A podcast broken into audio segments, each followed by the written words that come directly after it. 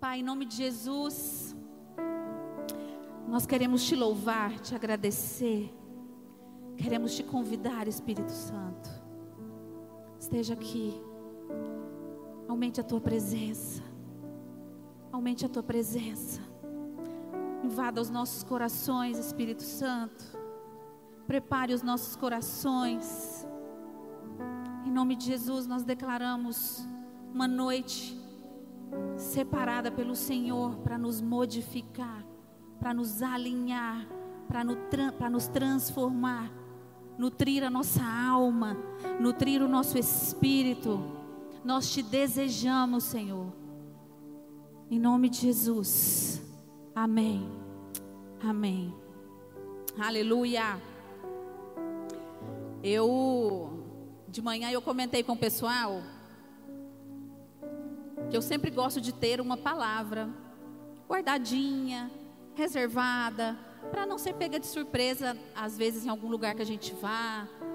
E aí, quando o pastor Abel precisou de uma pessoa para ministrar, no meu coração e na minha mente, eu, eu, estou pronta, eu tenho uma palavra. Então, fiquei tranquila. Ontem fiquei tranquila, cheguei em casa à tarde. Falei, eu vou lá dar uma lapidada na palavra, vou ler novamente. E quando eu abri o iPad, que eu peguei a palavra, o Senhor disse: Não é essa. Não é essa. E aí começou o meu sofrimento, amados. Porque quando o Senhor começou a falar comigo sobre essa palavra, eu também disse de manhã que eu não dormia à noite. Porque foi uma palavra que mexeu no meu espírito. Mexeu fundo, profundo comigo. E nós temos visto muito nesses últimos tempos se falar muito sobre avivamento. Avivamento. Nós nunca, nós nunca ouvimos falar tanto de avivamento como, como nós temos ouvido agora, como nós temos visto acontecer, como nós temos visto noticiar. E olha só que interessante. Nunca um canal de televisão parou para dar essa notícia. Porque até tempos atrás não era relevante o mover, não era relevante o que crente, né, o que cristão é, vivia. Mas nós temos visto uma mudança de comportamento, até naqueles que não provam, não conhecem ainda o que o Senhor tem feito no meio do povo dele. E quando surgiu a notícia mais, a que teve mais impacto, que foi da faculdade de, peraí, que hoje uma professora de inglês me, me consertou. Ace, peraí, Aisbury, Aisbury, Aisbury. A professora de inglês falou: Você vai pregar à noite a mesma palavra? Deixa eu te ensinar a falar. Eu falei: Me ensina. Aisbury. E eu, eu confesso a vocês que quando eu vi, quando eu recebia as imagens, meu Deus, que, que vontade de estar lá. Que vontade de poder estar ali naquele lugar e provar o que aquelas pessoas estavam provando. Meu Deus, que coisa linda, meu Deus, como pode, quantas horas. E aí passava mais uma noite, não, eles ainda estão lá. E mais à tarde, não, ainda estão lá. E mas chegando mais pessoas, mais pessoas. E eu falei no meu coração, ai, se eu pudesse, se eu pudesse, eu queria estar lá. Eu queria estar lá naquele lugar. Ai, se eu pudesse, se tivesse jeito, eu iria. Se alguém me convidasse, se tivesse um avião, me desse carona, eu iria. e o Senhor falou para mim: Muitos estão lá, mas não para provar, só para assistir. Quando Jesus, aí comecei a lembrar de Jesus. Quando Jesus caminhava no meio daquele povo, multidões, multidões, multidões acompanhavam Jesus. Muitas pessoas iam atrás de Jesus, caminhavam quilômetros e quilômetros, passavam a noite ali, perto de Jesus. Mas muitos também só queriam assistir. Muitos também só queriam ser telespectadores. Nem todos queriam provar. Nem todos queriam mergulhar. A maioria queria ficar só na borda, só olhando para ver quantas pessoas mergulham, quão fundo alguns mergulham, quão fundo uns têm a capacidade de mergulhar, quanto oxigênio aquelas pessoas conseguem segurar nos pulmões para descer mais fundo, mais fundo no Senhor. E isso me impactou tanto quando eu comecei a pensar. Quem de nós seríamos esses que iríamos apenas para assistir, apenas para ser um telespectador do que o Senhor está fazendo no meio do povo dele. E aí eu fui pesquisar avivamento, fui no dicionário. E avivamento significa o ato de se avivar, ou seja, de se tornar mais vivo. O ato de se tornar mais vivo, mais ativo, mais intenso, mais despertado, mais nítido. Então, avivamento é o ato de se avivar, se avivar, se tornar mais vivo. Nós já estamos vivos? Quem está vivo aí, levanta a mão. Quem está vivo aí, levanta a mão, amados. Igreja, vocês estão vivos, vivos, pela misericórdia do Senhor que se renova a cada manhã. Estamos vivos. Avivamento é se tornar mais vivo ainda. Uma vida intensa no Senhor, uma vida profunda no Senhor. Quem é que deseja essa vida? essa vida profunda, essa vida, essa vida intensa, essa vida sem medida no Senhor, é sem medida, é a mais vida. A gente já se sente tão vivo, eu me sinto tão viva, eu produzo, eu me sinto viva. E quando o Senhor fala, aviva, eu quero avivar, eu quero derramar mais vida, mais intensidade. Vocês não têm noção da vida que eu quero derramar em vocês, da quantidade de vida que eu tenho para derramar em vocês. Aleluia, nós desejamos essa vida, Senhor. Nós somos esse povo que deseja provar esse avivamento, essa vida sobrenatural do Senhor em nós. Ah, Deus, como nós precisamos de, de provar isso do Senhor. Quando nós cantamos, quem já pisou no Santo dos Santos, em outro lugar não sabe viver. Amados, muitas vezes a gente canta e não tem dimensão do que estamos cantando. Quanto mais avivados estivermos, menos desejaremos estarmos mortos para o mundo, no mundo. Amados, desejem provar do Senhor essa porção extra de vida. É uma porção extra do Senhor de vida para mim, para você.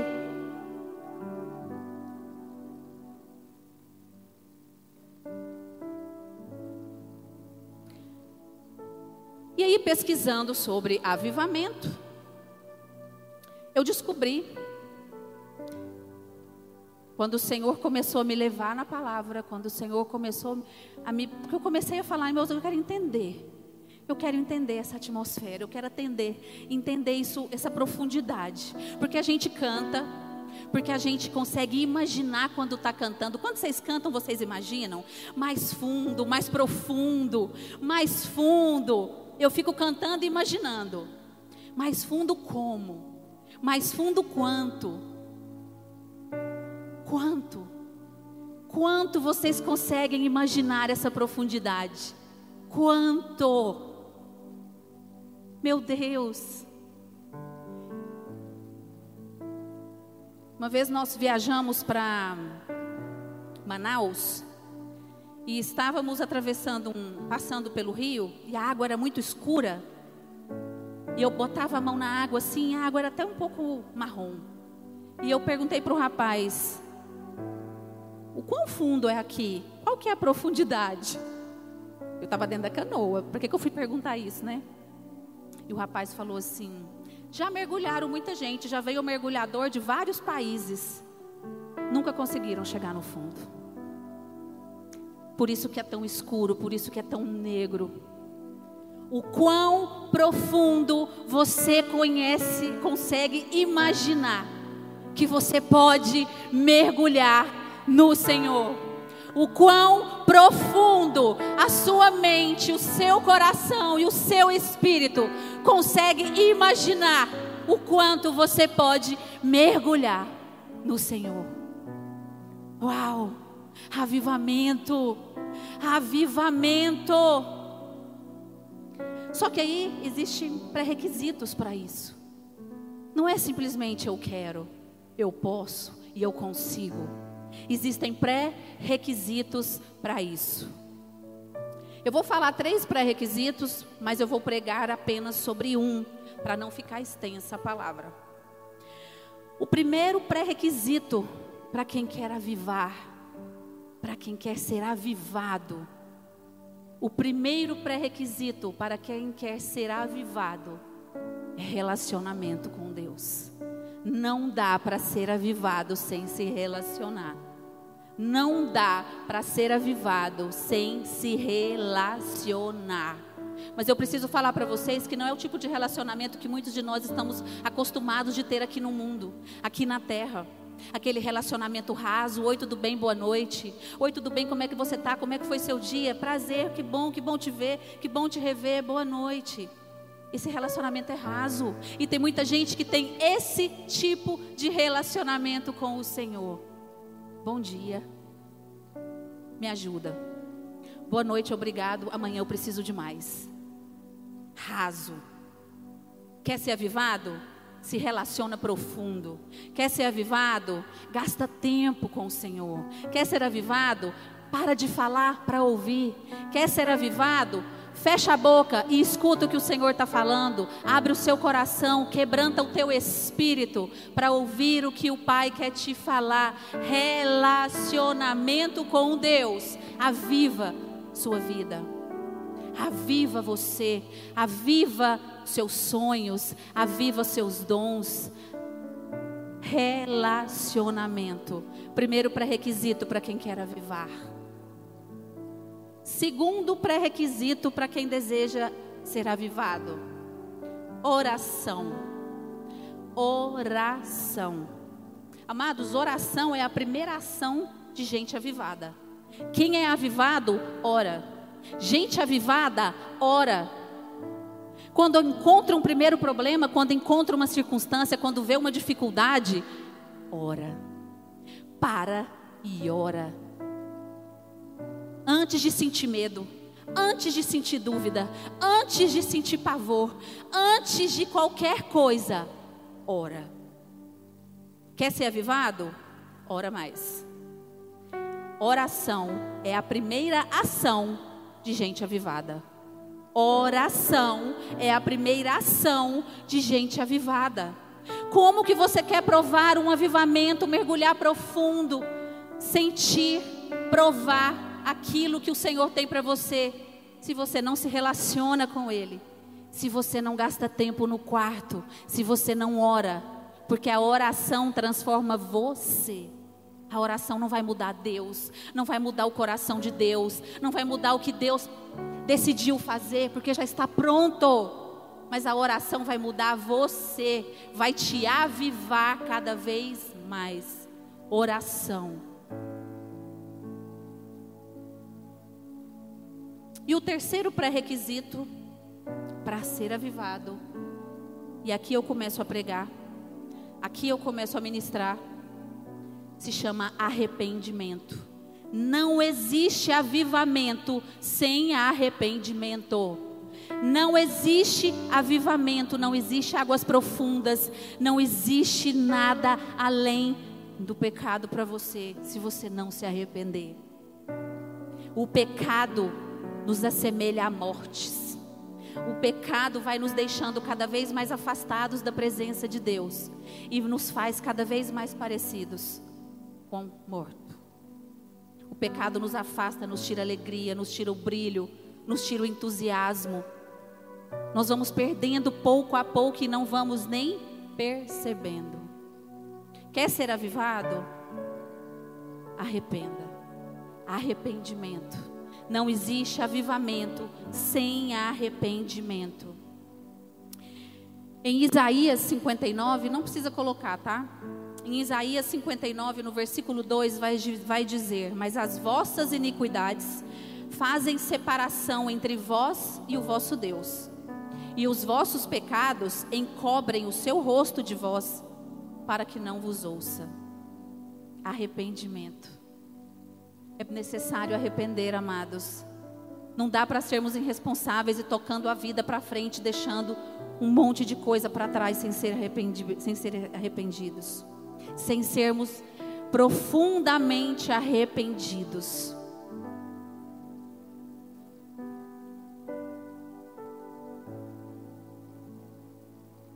O maior medo que nós devemos ter não é medo de quebrar, medo de não dar conta de pagar uma, uma conta o maior medo que a gente deve ter é de perder a presença do Senhor. O maior medo que nós devemos sentir é de ficar longe da presença de Deus. E o pecado nos afasta da presença de Deus.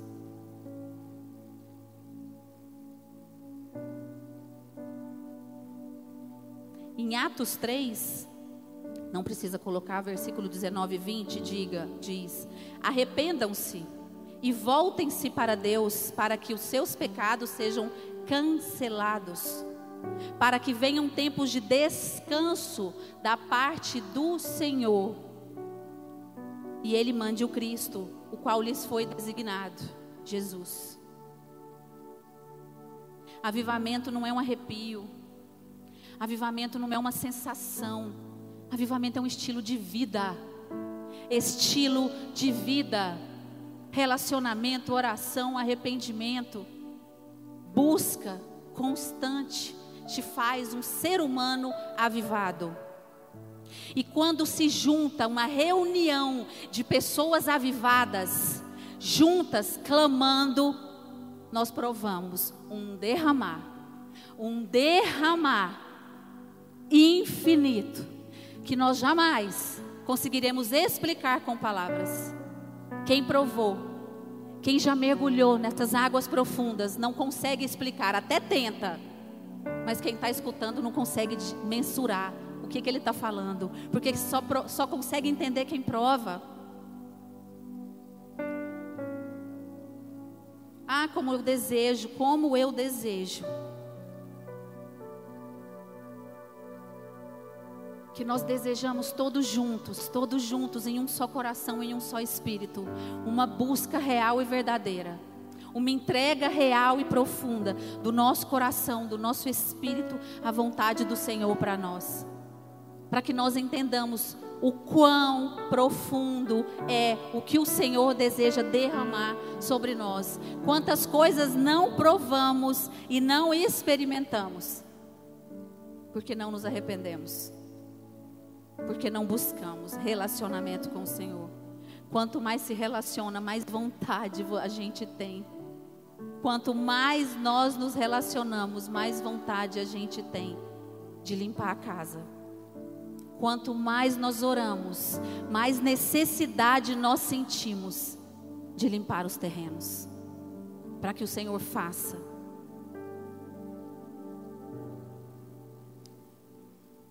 Hoje nós vamos falar em juízes, nós vamos conhecer a maneira do Senhor trabalhar com aquele povo e entender o quão profundo é a necessidade de se arrepender. Em Juízes 6, se você quiser colocar, por favor, Juízes 6, primeiro versículo. Porém, os filhos de Israel fizeram o que era mal aos olhos do Senhor. E o Senhor os deu nas mãos dos midianitas por sete anos. Próximo. E prevalecendo a mão dos midianitas sobre Israel, fizeram os filhos de Israel para si. Em outra tradução diz: fizeram os filhos de Israel escravos. Por causa dos midianitas, as covas que estão nos montes, as cavernas e as fortificações. Só mais uma.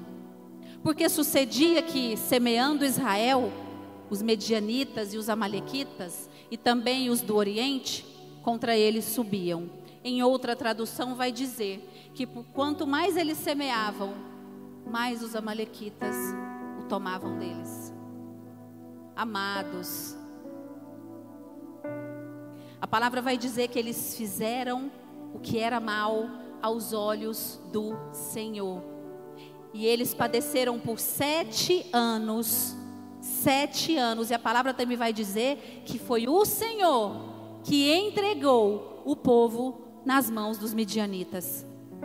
O pecado daquele povo escravizou os filhos, tomou as suas posses, tomou os seus bens por sete anos. E a palavra vai dizer que eles viviam escondidos em covas e cavernas. Meu Deus, meu Deus, quando eu li essa palavra, eu fiquei estarrecida. Porque se o nosso pecado atingisse apenas nós, ok, cada um é responsável por si, cada um dá conta de si. Agora o nosso pecado alcança os nossos filhos. Pecado não confessado alcança nossas gerações. Rouba aquilo que a gente trabalha tanto para juntar. A Bíblia vai dizer que os medianitas tomavam todas as sementes, esperavam que eles plantassem. Quando eles iam colher, eles pegavam tudo e deixavam eles sem nada. Mas a palavra também vai dizer que o anjo do Senhor encontrou um homem, Gideão, malhando trigo. A palavra do Senhor vai dizer que O anjo olhou para Gideão e disse: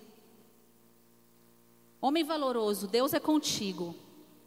E mais, vai na sua fé, vai na sua fé, que você vai vencer os midianitas. O quê? Um homem sozinho? Como pode? Como pode uma coisa assim acontecer? Deus encontrar um homem, um homem disposto a não se esconder, a não se enterrar, porque quando a palavra diz que eles estão em cavernas e em covas, quem se esconde em caverna e em cova? Quem fica em caverna e cova são mortos, enterrados em cavernas e covas, porque o pecado nos deixa semelhante a mortos. Só que aí, o Senhor me fez ir lá em Juízes capítulo 3, coloca por favor. Juízes capítulo 3, versículo 11 e 12. Juízes capítulo 3, um outro povo de um outro tempo. Então a terra sossegou 40 anos e Otnel, filho de Kenaz, faleceu. 12. Porém, os filhos de Israel tornaram a fazer o que era mal aos olhos do Senhor. Então o Senhor fortaleceu a Eglon, rei dos Moabitas, contra Israel porquanto fizeram o que era mal aos olhos do Senhor. Meu Deus, outro povo, outro tempo. E eles também voltaram a fazer o que era mal aos olhos do Senhor. E a palavra também vão dizer que eles padeceram por 18 anos nas mãos dos moabitas, 18 anos escravos. E aí o Senhor me fez ir em Juízes, capítulo 4, versículo 1, coloca por favor. Juízes 4, capítulo 1. Porém, os filhos de Israel tornaram a fazer o que era mal aos olhos do Senhor, depois de falecer Eude. E vendeu-os o Senhor, quem vendeu? Na mão de Jabim, rei de Canaã, que reinava em Razor e Cícera era o capitão do seu exército, o qual então habitava em Arosete dos gentios. E mais para frente vai dizer que eles padeceram por 20 anos nas mãos dos cananeus.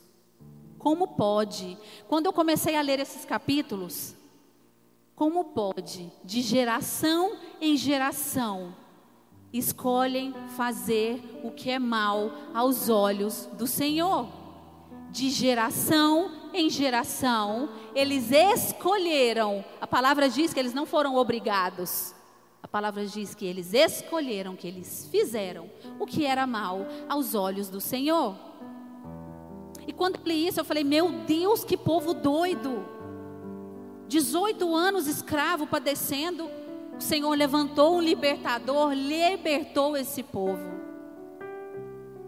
Escolheram de novo fazer o que era mal aos olhos do Senhor. Mais 20 anos padecendo, o Senhor levanta um libertador, liberta o povo. E em Juízes 6, o povo também escolhe fazer o que é mal aos olhos do Senhor. E estão padecendo há sete anos novamente. Quando eu li isso, eu falei, pelo amor de Deus, que vergonha. Que vergonha desse povo. Não tem base para um povo desse. Quem aí também está com. Meu Deus. Ninguém, só eu não acredito. Só eu estou chocada. Só eu estou com vergonha. Que vergonha. Só que deixa eu te falar um negócio. Sentir vergonha não é o suficiente para o Senhor. Sentir vergonha não é o suficiente para o Senhor. O céu não se move com o altar de remorso. O céu só se move com o altar de arrependimento.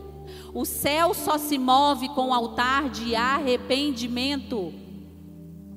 Enquanto não nos arrependemos, não levantará ninguém para nos socorrer. Arrependimento é diferente de remorso, de vergonha. Porque a gente sente vergonha agora, sente remorsinho agora, amanhã faz de novo. Arrependimento dói na carne, dói na alma. Nunca mais a gente quer fazer. Coloca uma criança para colocar o dedo na tomada e leva um choque. Que menino que vai enfiar o dedo de novo? Arrependimento Agora, aquele que falou, o choque foi pequeno, eu quero lá ver se essa, se essa tomada dá um choque mais forte. É brincar demais com a consequência de viver só de remorso. É brincar demais com as consequências de só sentir vergonha. Arrependam-se. Arrependam-se. E quando o anjo do Senhor encontrou Gideão malhando trigo, Gideão foi um daqueles que falou assim: está todo mundo escondido, com vergonha, mas eu estou arrependido. Eu vou malhar trigo, aonde se espreme uva, mas eu vou fazer alguma coisa. Eu vou fazer o que der para fazer, mas eu não vou me esconder numa cova. Eu não vou me enterrar junto com aquele povo que só está sentindo vergonha, só está com medo. Gideão escolheu fazer o que dava para ser feito. Foi malhar trigo num lugar onde se espremia uva. E engraçado porque o Senhor sempre vai encontrar homens e mulheres que escolheram servir, independente da circunstância. O Senhor sempre vai encontrar homens e mulheres decididos a servir, independente do quão perseguido, do quão difícil, do quão insuportável estiver o tempo. O Senhor sempre vai levantar homens que escolheram malhar trigo no lagar. O Senhor vai escolher homens que escolheram cuidar das ovelhas, mesmo que não sejam suas, mesmo que você não esteja enriquecendo, mesmo que você seja o último da sua casa, o menos querido. O Senhor acha esses. Aos olhos do Senhor, o altar do céu se move no altar de arrependimento. Arrependimento. E quando o anjo do Senhor disse: Vai nessa força, Deus é contigo, você vai livrar o povo dessa escravidão, vai, vai nessa. Gideão falou: Como? Eu sou o menor da casa do meu pai, eu sou o mais pobre dessa, dessa aldeia, dessa vila, eu não tenho nada.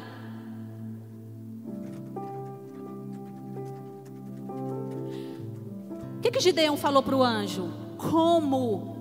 Como farei isso, Senhor? Como se dará isso, Senhor?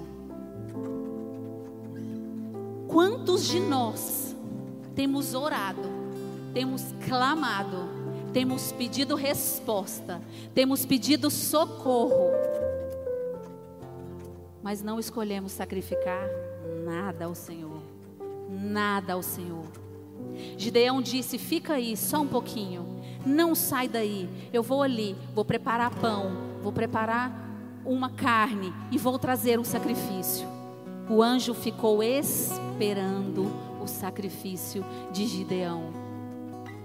Não importa o quanto difícil seja o sacrifício que você se propôs a fazer, o anjo vai esperar você fazer. Não, não importa quão difícil é esse sacrifício que você foi buscar, o anjo vai esperar você trazer. Quando ele volta, e a Bíblia vai dizer que ele usou farinha para 20 quilos de farinha. Gente, que tamanho de pão é esse? Que tamanho de sacrifício é esse? Foi um boi, foi um carneiro.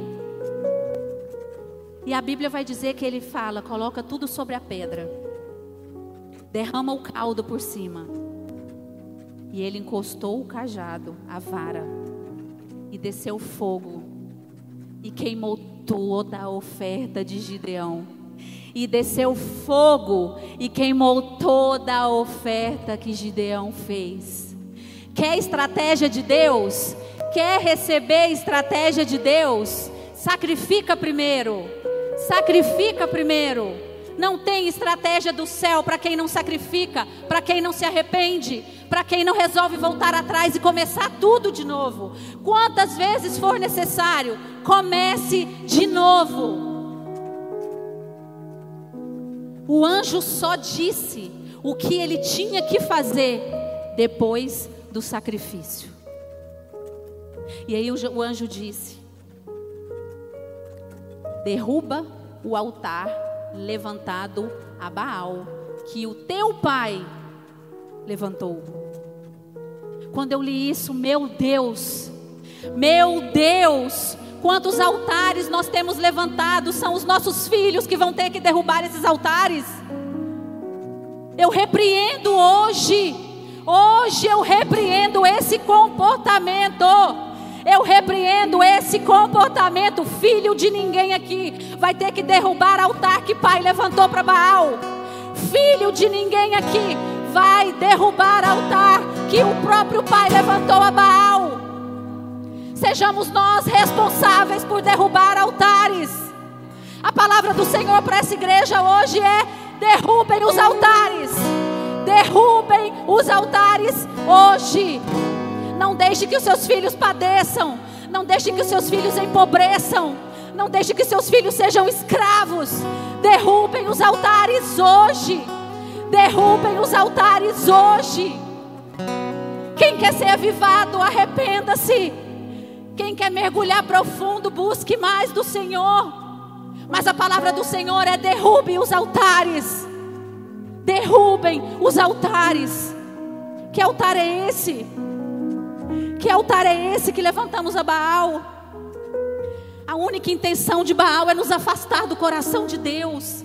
A única intenção de Baal é fazer com que o nosso coração se volte para as coisas pequenas desse mundo. A única intenção de Baal é fazer que as vaidades, as promiscuidades, as maledicências desse mundo invadam a nossa casa, invadam o nosso domínio.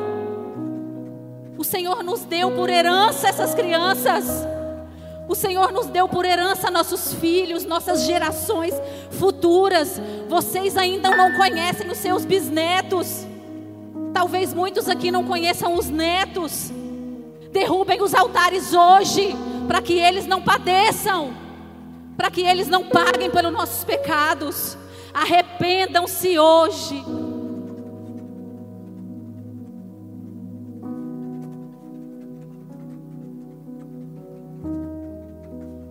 Quão difícil é olhar para nós diante de um espelho e vermos a nossa nudez real e verdadeira. Altares de promiscuidade, de prostituição, de alianças feitas com quem não honra, com quem não cumpre princípios. Altares construídos sobre uma mentira. Altares construídos sobre promiscuidade religiosa.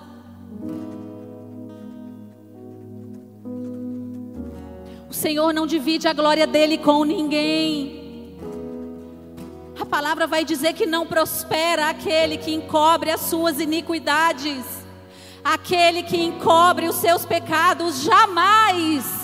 A palavra enfatiza: jamais prosperará nem tu, nem tua descendência. Jamais prosperará aquele que encobre a sua iniquidade, o seu pecado.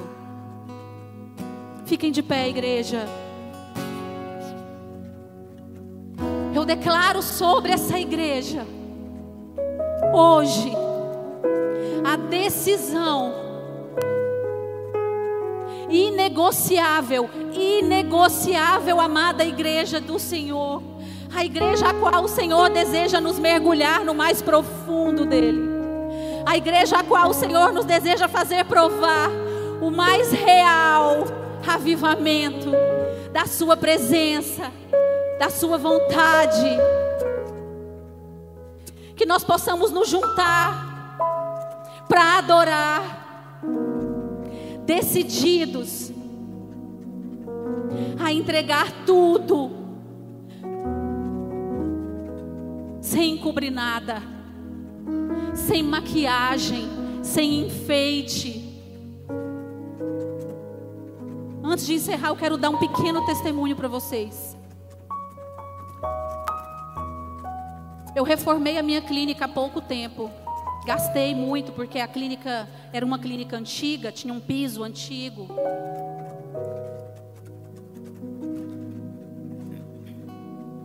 E eu escolhi colocar o melhor porcelanato, o melhor papel de parede. Comprei os melhores equipamentos.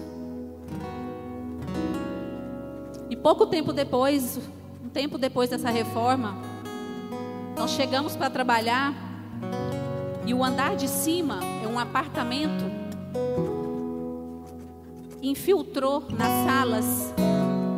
Não só manchou o teto, o forro, mas como fez buracos e derramava como chuva dentro das minhas salas. Molhou tudo. Como eu fiquei triste com aquilo, eu falei: Meu Deus, gastei tanto. Olhava para o teto, aquele buraco no teto, gente, como é ruim. A gente olhar para algo que a gente construiu e ver um buraco. E ver de lá descendo água. Água suja. Porque era água que vinha da máquina de lavar, que vinha do, da, do tanque da cozinha. Derramava tudo nas salas. E aí, com muita dificuldade, porque o pessoal só chegava à noite. Eu tinha que esperar achar alguém que estivesse disposto a ir lá trabalhar à noite, quando eles abriam a porta, para poder consertar, para poder reparar. E o rapaz que foi lá falou: Olha, dá para dar uma disfarçada, uma tapeada, mas aqui tem que trocar um monte de coisa. O encanamento está tudo velho, tudo rachado. O piso aqui, o rejunte não tem. A água está entrando pelo rejunte, vazando para baixo. Aqui vai ter que trocar tudo. Mas eu vou dar uma consertada aqui. Vou dar um tapa para você poder trabalhar, porque como eu recebo uma paciente, uma cascata descendo do tanque da casa de alguém dentro da minha clínica, e como aquilo doeu. E aí arrumou, nós mandamos pintar o teto, arrumamos tudo. Quem entra lá nem fala, só as clientes que viram. E aí o Senhor falou para mim: enquanto estiver defeito na estrutura, vai ter prejuízo. Enquanto tiver defeito nas estruturas, você vai ter prejuízo. Amados, não dá para maquiar, não dá para camuflar, não dá para esconder. Ou quebra tudo, arranca os canos, coloca cano novo, coloca cimento novo, coloca piso novo, rejunte novo. Vai ter prejuízo. Hoje eu convido vocês. Não camufla nada não. Escolhe arrancar tudo. Escolhe arrancar tudo pela raiz. Conserta tudo. Aviva, igreja, aviva. Eu declaro que enquanto o Senhor não vem, nós vamos gastar a nossa vida nos relacionando, orando e nos arrependendo quantas vezes for necessário, até que Ele venha. Aleluia, Senhor. Eu quero chamar aqui à frente aqueles que estão queimando por dentro ouvindo essa palavra. Dura, eu sei, dura. Dura. Foi duro para mim também, não dormi à noite. Mas eu te chamo, igreja. Vem aqui à frente. Derruba os altares. Entrega, entrega tudo ao Senhor. Faz uma nova aliança hoje. Até que, Ele venha, gaste a sua vida aos pés dEle. Até que Ele venha, deseja a presença dEle, real, infinita e profunda. Eu quero orar por você. Vem aqui à frente. Vem até a frente.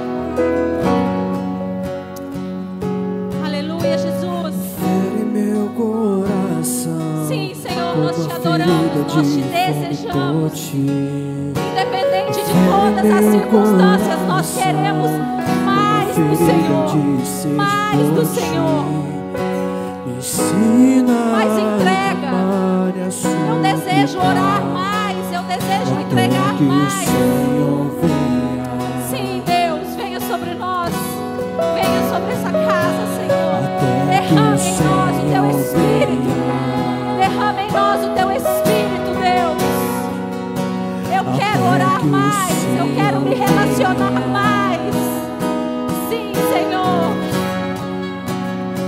Sim, Senhor. Senhor venha. Eu vou clamar até que o Senhor venha. Eu vou descansar até que o Senhor venha. Eu vou gastar a minha vida diante do teu altar, Deus, diante do teu altar.